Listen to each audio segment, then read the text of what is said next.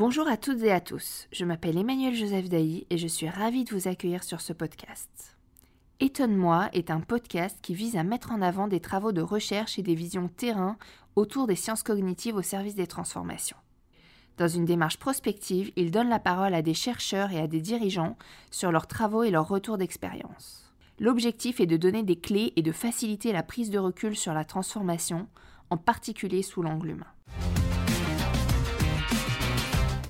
Jérôme Frito, vous êtes directeur des relations humaines et de la transformation de la Caisse nationale d'assurance vieillesse, la CNAV, depuis 2014.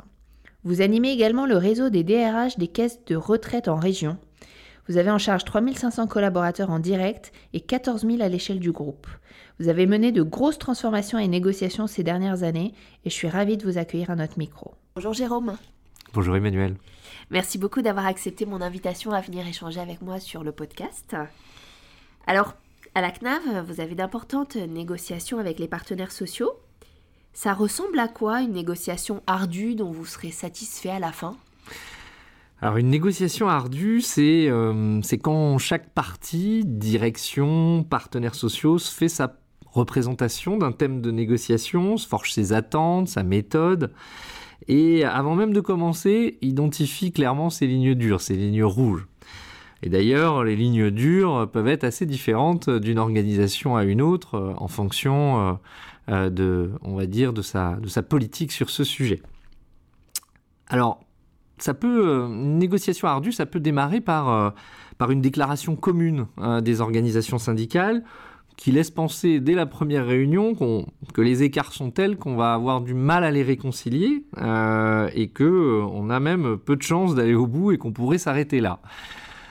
Euh, pour autant, le plus souvent, la négociation continue et au fil des discussions, au fil de l'écoute, avec beaucoup de respect mutuel, dans chaque prise de parole, on arrive à à faire comprendre ses ambitions, faire comprendre ses objectifs.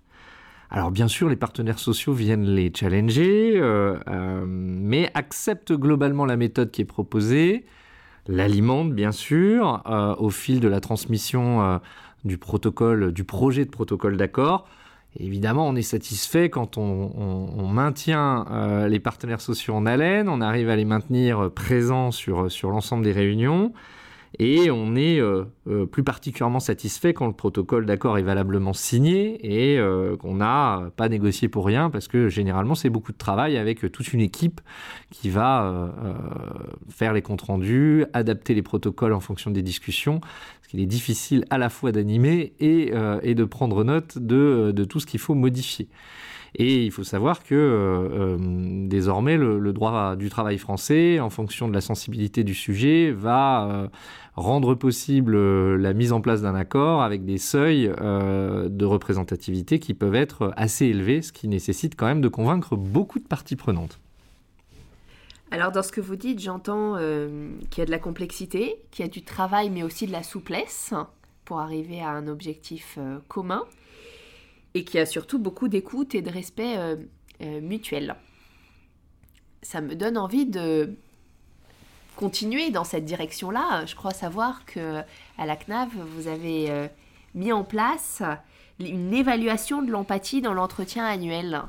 Et je trouve ça à la fois innovant et assez disruptif. Et j'aimerais bien que vous m'en parliez un petit peu. Oui, alors le, lien est très bon parce que typiquement, quand on modifie les conditions, les modalités d'évaluation individuelle, ce qui a été notre, notre volonté depuis quelques années. On a, on a transformé l'essai finalement euh, à la CNAV l'année dernière. On a modifié euh, de manière substantielle euh, l'ensemble des modalités d'évaluation individuelle qui n'avaient pas beaucoup bougé sur les 15 dernières années. Un entretien sacralisé, des objectifs formalisés pour l'année, alors même que finalement, six mois après, on se rend compte qu'avec l'accélération des temps, ils sont déjà obsolètes. la nécessité de, beaucoup formaliser et finalement on résumait beaucoup l'entretien à son support euh, et, et, ça, c'était pas forcément très propice au dialogue. Et puis, euh, quitte à modifier euh, en profondeur cet entretien individuel et, cette évaluation, cette notion d'évaluation, on a voulu introduire, remettre les compétences au centre de l'évaluation et introduire les soft skills. Parmi celles-ci, effectivement, on a introduit la notion d'empathie, qui a beaucoup fait discuter, parce que pour les gens, l'empathie, c'est c'est l'aptitude euh, du manager ou du collaborateur à euh, finalement être un peu une éponge, à absorber les émotions de son interlocuteur. C'était pas du tout le sens euh, qu'on a voulu donner à l'empathie. le sens de l'empathie, notamment à titre professionnel, c'est la capacité à, à, se mettre à la place de son interlocuteur. Et c'est vrai qu'à la CNAV, on a 140 métiers, on a, on a des experts euh, très différents. Euh, euh, et, forcément, quand on fait dialoguer des expertises différentes pour créer notamment de la performance collective, euh, on ne se comprend pas toujours parce que euh, un juriste euh, qui côtoie un statisticien ou, un expert en qualité de vie au travail ne va pas parler forcément exactement le même langage. et, l'empathie, c'est justement l'évaluation qui peut être très factuelle, prise sur des projets très concrets. Euh, c'est la, possibilité de se représenter euh, finalement euh, ce, que, ce que pense l'autre, quel est son prisme. je vais donner un autre exemple qui est très, très, très important chez nous, c'est par exemple la, politique de sécurité du système d'information. on a des experts en sécurité de système d'information, c'est particulièrement important dans une période là un peu trouble sur le plan géopolitique où on peut avoir des attaques de notre système d'information régulières. Et pour autant, pour, pour les personnes qui essayent de faire progresser ce système d'information, pour euh, les métiers qui veulent euh, de nouveaux services, etc. Bah, parfois, on a des experts qui, euh, viennent limiter, ralentir les possibilités d'évolution. Et l'empathie, dans, ce cadre-là, elle va être extrêmement importante pour qu'on arrive à couvrir l'ensemble des attentes, des attendus, pour couvrir bien sûr l'intérêt général. Et ça, ça a été très fortement discuté aussi en dialogue social, parce que pour les partenaires sociaux, euh, il, est, euh, il était hors de question euh, de venir sur le terrain de ce qui peut relever de la personnalité ou du comportemental. Dans l'évaluation, il, faut, il faut effectivement qu'on n'atteigne pas la frontière de l'évaluation dans le jugement de la personnalité, et c'est toute la nuance qu'on va essayer de travailler, bien sûr, au fil des ans. Et, du coup, si on pousse un petit peu concrètement, comment ça se passe Si euh, vous êtes mon manager et qu'on est ensemble en entretien annuel, on est assis euh, à la table du bureau et vous m'évaluez euh, sur la notion d'empathie. Alors pour le moment, on n'a pas encadré le sujet, c'est-à-dire que chacun, pour une première année d'utilisation notamment, chacun s'est fait sa propre philosophie du sujet, sa propre compréhension. Ce qu'on veut, ce que je recherche moi, c'est de la discussion sur le sujet, faire en sorte que euh, euh, y ait un, véritable échange. Et ce qu'on a cherché à, proposer aux managers, c'est de, réfléchir à, à des exemples concrets qui viennent étayer chaque compétence comportementale sur un projet précis, etc. La difficulté quand on est sur un, entretien sacralisé et, unique sur l'année, c'est que euh, souvent on, vient rechercher ce qui s'est passé dans les 3-4 dernières semaines. Euh, et c'est à peu près ce qu'on garde en mémoire. Là, l'avantage de notre nouveau dispositif, c'est qu'il a vocation à, être mené plusieurs fois dans l'année, de manière simplifiée. Hein. Il y a un moment fort qui pose les bases, euh, notamment des objectifs, et des entretiens intermédiaires qui viennent éventuellement rechallenger ses objectifs, viennent challenger aussi la notion de charge de travail, euh, soit aussi euh, un, entretien gagnant pour le salarié qui peut euh, formuler des alertes, des difficultés, et puisse du coup challenger son manager aussi pour obtenir de l'aide, pour obtenir de la formation, etc. Et, et pour le manager, c'est quand même l'occasion de, de, de, mémoriser quand même tout ce qui s'est passé au fil de l'année avec des exemples précis et étayés. Alors justement, ce manager, euh, il est un peu au four et au moulin parce qu'il doit être sur deux niveaux euh, en permanence, sur ce niveau très opérationnel et aussi très humain dans un dialogue perpétuel avec ses collaborateurs. Et en même temps, il doit être dans une vision plus long terme, une vision plus stratégique. Et en préparant cet entretien euh, ensemble, on a échangé sur la notion euh, que vous qualifiez d'ascenseur, cette idée de naviguer entre des sujets stratégiques et de vision et un quotidien qui finalement est très opérationnel au jour le jour. Hein. on parle souvent d'ambidextrie managériale sur ces sujets et ça me donne envie de vous demander, d'une part à titre personnel, bien sûr sans rentrer dans une intimité euh, euh, qui serait la vôtre, mais comment vous gérez justement cet ascenseur euh, pour vous-même et comment vous accompagnez vos collaborateurs sur le sujet et vos managers notamment? Alors effectivement, le terme d'ascenseur, j'aime bien l'utiliser pour décrire ma fonction qui est effectivement au carrefour entre l'hyper-opérationnel et, et, la stratégie RH d'accompagnement de transformation à plus grande échelle. Et j'ai l'impression de prendre cet ascenseur un peu toute la journée, euh, en menant des entretiens individuels, euh, en, essayant de solutionner des problématiques très, très individuelles, et, euh, en même temps en participant à la définition de la stratégie, en participant à des instances telles que le COMEX de l'assurance retraite, et, et, parfois des négociations qui, qui ont une vraie coloration politique. Je suis pas quelqu'un de très très organisé. Euh, je suis pas, euh, euh, j'ai pas forcément une, grande capacité à, à être, avoir une rigueur dans la tenue de mon agenda qui me permette de bien gérer ça. Mais je pense que j'ai développé une certaine faculté à identifier les priorités. Euh, à identifier ce qui est important de ce qui est un peu plus accessoire. Et, ça, ça me guide. Et je dirais que je ne mets pas systématiquement le stratégique euh, et le macro devant euh, l'hyper opérationnel parce que finalement, c'est cet équilibre qui fait qu'un DRH ne va pas être totalement aérien, totalement conceptuel et va essayer de relier aujourd'hui le travail prescrit du travail réel, euh, ce qui est quand même une très grande préoccupation euh, des salariés aujourd'hui et parfois la critique euh, qui est mise à l'encontre de dirigeants qui certes ont une vision stratégique mais ont du mal à la faire atterrir et la relier au quotidien des collaborateurs moi, je m'impose euh, d'échanger avec des managers, d'échanger avec des salariés, d'échanger avec des partenaires sociaux, d'échanger avec des dirigeants euh, pour conserver, je dirais, cette double dimension-là et de pouvoir la priorité en fonction des urgences ressenties. Euh, urgences ressenties, ça peut être euh, sur, sur une, difficulté très individuelle mais qui, qui, est, qui est parfois critique. Et c'est vrai que j'interviens dans beaucoup de situations quand elles sont malheureusement déjà un peu critique. Euh, parce que sinon j'ai des collaborateurs qui sont plus en prévention primaire et secondaire. Mais je tiens aussi à euh, avoir des échanges réguliers avec toute une série d'interlocuteurs. Je guide euh, mes collaborateurs managers en ce sens, éventuellement parce que finalement la fonction RH c'est une fonction inépuisable, c'est une fonction où vous pouvez finalement euh, avoir euh, une to-do list euh, totalement interminable. Et, j'essaye de, notamment quand ils manifestent un certain essoufflement, une certaine fatigue, leur dire ça, on laisse de côté, ça, c'est véritablement la priorité du moment.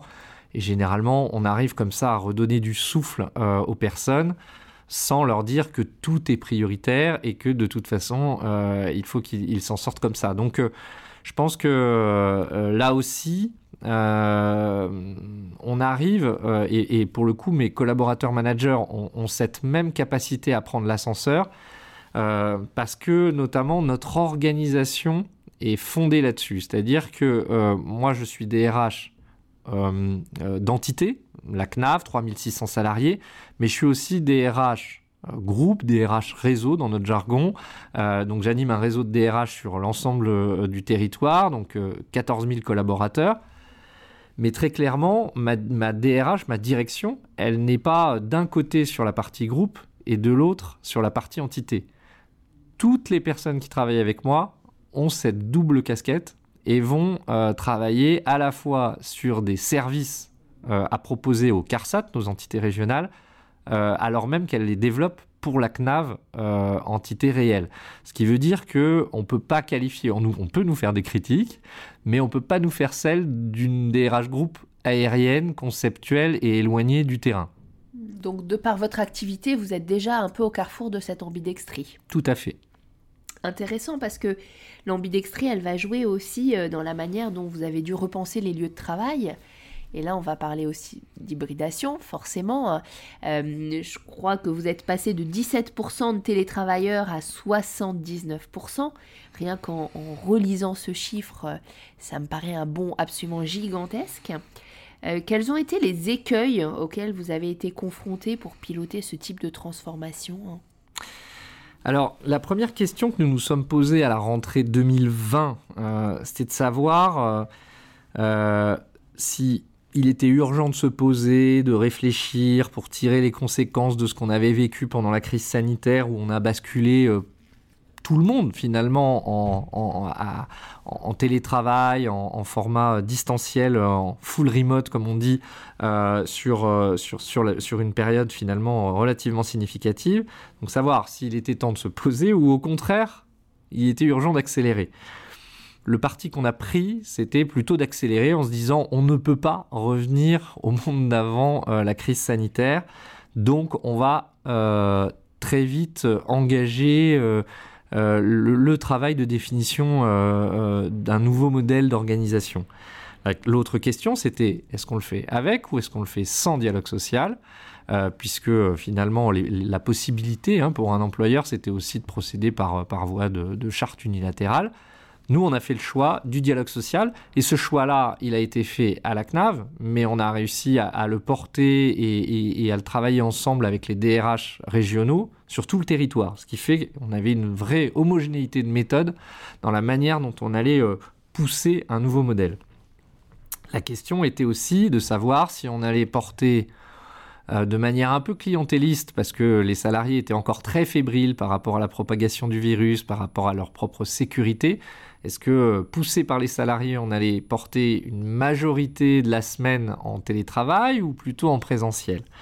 Là, pour le coup, euh, on, s'est dit qu'il euh, était important de préserver notre mission et, notre ADN initial de service public, d'une entité quand même qui a, plus d'un demi-siècle, et de préserver quand même la proximité avec nos publics et, et finalement cet ADN d'organisation qui n'est absolument pas virtuelle, mais bien réelle.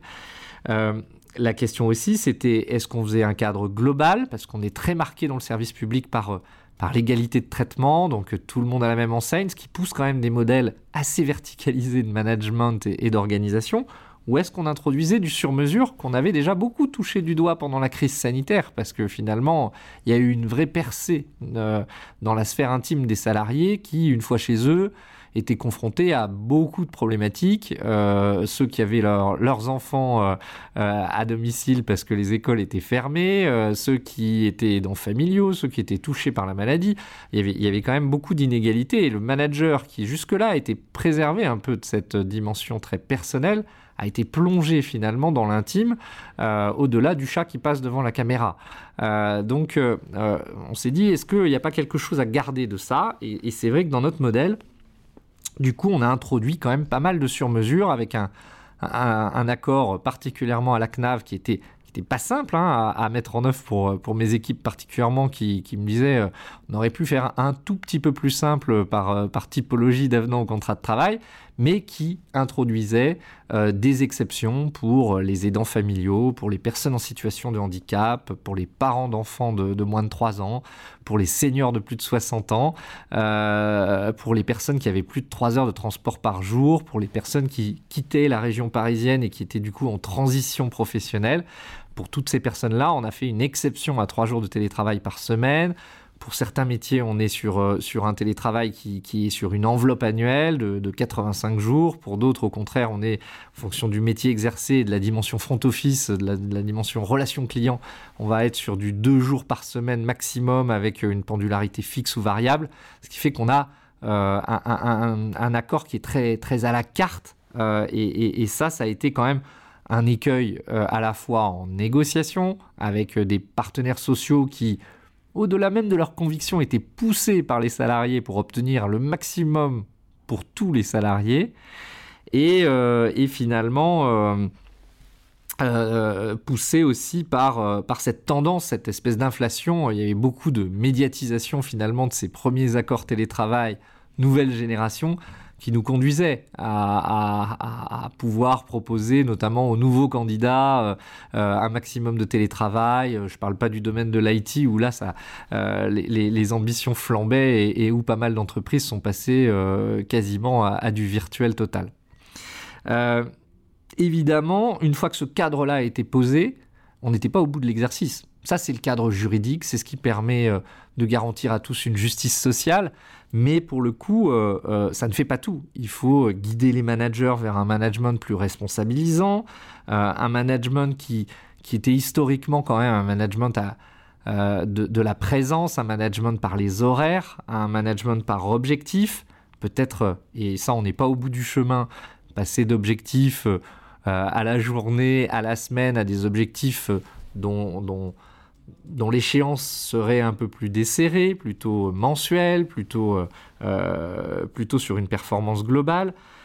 Assurer aussi la synchrone, gérer la synchrone, puisque euh, aujourd'hui les managers avec un tel taux de, télétravail sont confrontés quand même à, des salariés qui, qui se croisent, qui croisent leur, leur aussi la question se pose évidemment du maintien du, lien social. Qu'est-ce qu'on Qu'est-ce vient faire euh, sur le site de travail? Comment on réorganise euh, la question des, locaux de l'entreprise? Euh, Évidemment, c'est la disparition quand même du, bureau individuel qui était encore un peu trop présent chez nous. c'est la question aussi de la transversalité parce que même la crise sanitaire nous a conduit à, beaucoup de performances sur le maintien du collectif à l'échelle de l'équipe, mais par contre la collaboration des équipes entre elles a été rendue beaucoup plus difficile. Il y a évidemment aussi la question de la créativité, qui est, euh, euh, qui est quand même, même dans un service public, un, point extrêmement fort si on veut embarquer, je dirais, euh, l'ensemble de nos collectifs dans les réflexions et dans la, la redéfinition d'un service public 2, euh, 3.0. Euh, et, ça, c'est clair que ça ne se fait pas derrière une fenêtre euh, Teams au quotidien. Donc tous ces sujets-là sont encore d'actualité. Alors c'est vrai qu'on commence à parler hybride couramment. Est-ce qu'on est vraiment des pratiquants permanents? Euh, soyons humbles. Euh, c'est pas parce que euh, effectivement on a 79% de télétravailleurs qu'aujourd'hui on est complètement à l'aise sur toutes les dimensions des problématiques que cela pose. Et moi, il y a un sujet qui était évidemment important pour moi, c'était comment on va réduire les écarts entre des populations de télétravailleurs. Nous, on a commencé le télétravail à la CNAV en 2014, donc on avait une petite euh, ancienneté, une petite habitude, euh, même si c'était euh, plus, raisonnable à la fois en termes de proportion et aussi en termes de, de volume de jours. On avait été prudent sur le démarrage. Mais on a toujours des métiers qui sont non télétravaillables. C'est-à-dire qu'on a des personnes qui n'ont pas accès à ce télétravail. C'était d'ailleurs les héros de la crise sanitaire, des gens qui, euh, par exemple, sur le métier euh, de numérisation de nos flux de courrier entrants, euh, sur des grosses machines, OPEX, devaient venir tous les jours pour pouvoir alimenter en, travail l'ensemble de leurs collègues. On les a beaucoup valorisés hein, pendant la crise sanitaire, et puis bien sûr, tout ça est progressivement retombé, et c'est comme un peu le phénomène des salariés première ligne, deuxième ligne une fois que la crise sanitaire est un peu derrière nous, euh, bah, ça devient plus une rivalité col bleu col blanc. Et, là-dessus, on a, on a vraiment voulu euh, réfléchir à des systèmes de compensation pour que euh, la conciliation vie pro vie perso ce soit pas uniquement une affaire de cadre et de col blanc. Et, aujourd'hui, ça nous a conduit à réenclencher le dialogue social, notamment sur la question de l'organisation et toujours cette logique de personnalisation des organisations de travail avec euh, un projet de, test, d'expérimentation de la semaine de 4 jours, avec une priorité qui serait donnée euh, sur ces salariés en situation euh, d'impossibilité de télétravailler plus d'un jour tous les 15 jours. C'est à peu près, à peu près la, voilure actuelle pour ces salariés-là. Il y, a beaucoup de mouvements dans tout ce que vous me décrivez. Euh, il y a un mot qu'on n'a pas encore abordé et je sais qu'il est important pour vous, c'est l'évolution du rapport des managers à la confiance. Du coup, parce que quand on passe d'un management euh, de la présence à un management de l'hybride, voire d'une forme d'absence géographique, donc d'une distance euh, géographique loin des yeux en tout cas, euh, et on sait que la confiance passe par les yeux aussi au, préalable en, neurosciences, quand on se voit, on se fait plus confiance.